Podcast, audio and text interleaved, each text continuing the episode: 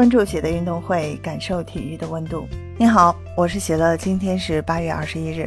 众所周知，前段时间中国女排已经打完世联赛，目前正在宁波非常努力地进行集训，为了能够在世锦赛取得更好的成绩。毕竟，二零二二年的两大目标，世联赛已经打完，另外世锦赛务必要争取到拿到更好的成绩，才能够在今年圆满完成任务。从目前来看，为了更好的备战这一次比赛，中国女排正式官宣近期二十二人的大名单。从这一份名单来看，可以了解到有很多的变化信息和新增的球员值得关注。对于中国女排而言，考虑到张常宁和朱婷这一次没有办法赶赴世锦赛，对于教练组而言压力是比较大的。毕竟很清楚，中国女排现在参加世锦赛面对的对手。比此前世联赛有可能要更加强大，像塞尔维亚等等球队的主力都在世联赛结束之后逐渐回归，所以想必到了这一次的世锦赛，实力比过此前世联赛要更加强大，对于我们的挑战也会更大。所以为了能够在两大王牌没有能够归队的情况之下，球队能够有好的表现，教练组可以说是费尽心思，在这一次引入老队员。以及在此前没有能够进入世联赛的年轻球员，比如说在这其中最受瞩目的就是王梦洁。大家不要小看王梦洁，虽然说确实在此前奥运会饱受诟病，遭到大家的质疑和批评，但毕竟就像蔡斌在最近采访所说的那样，他的状态是非常不错的，而且大赛经验丰富，这一点才是最为关键的。现在两个老兵没有能够回归。所以，任何老将对于女排而言都是宝贵的财富。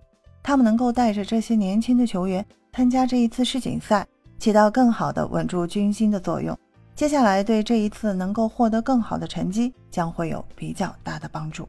当然，从目前来看，可以看得出来，除了这一次王梦洁的入选让大家备受关注之外，像丁霞继续留在队伍中，而像蔡雅倩这个年轻的二传则是被放弃离开队伍。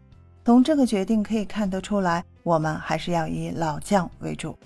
当然，除了这两方面的变动之外，还有最备受关注的就是中国女排的新队长到底会是谁。从目前的这份名单来看，在此前呼声非常高的李盈莹，这次依旧没有当选，反倒继续是袁心玥担任新队长。对于球迷而言，应该能够比较安心的。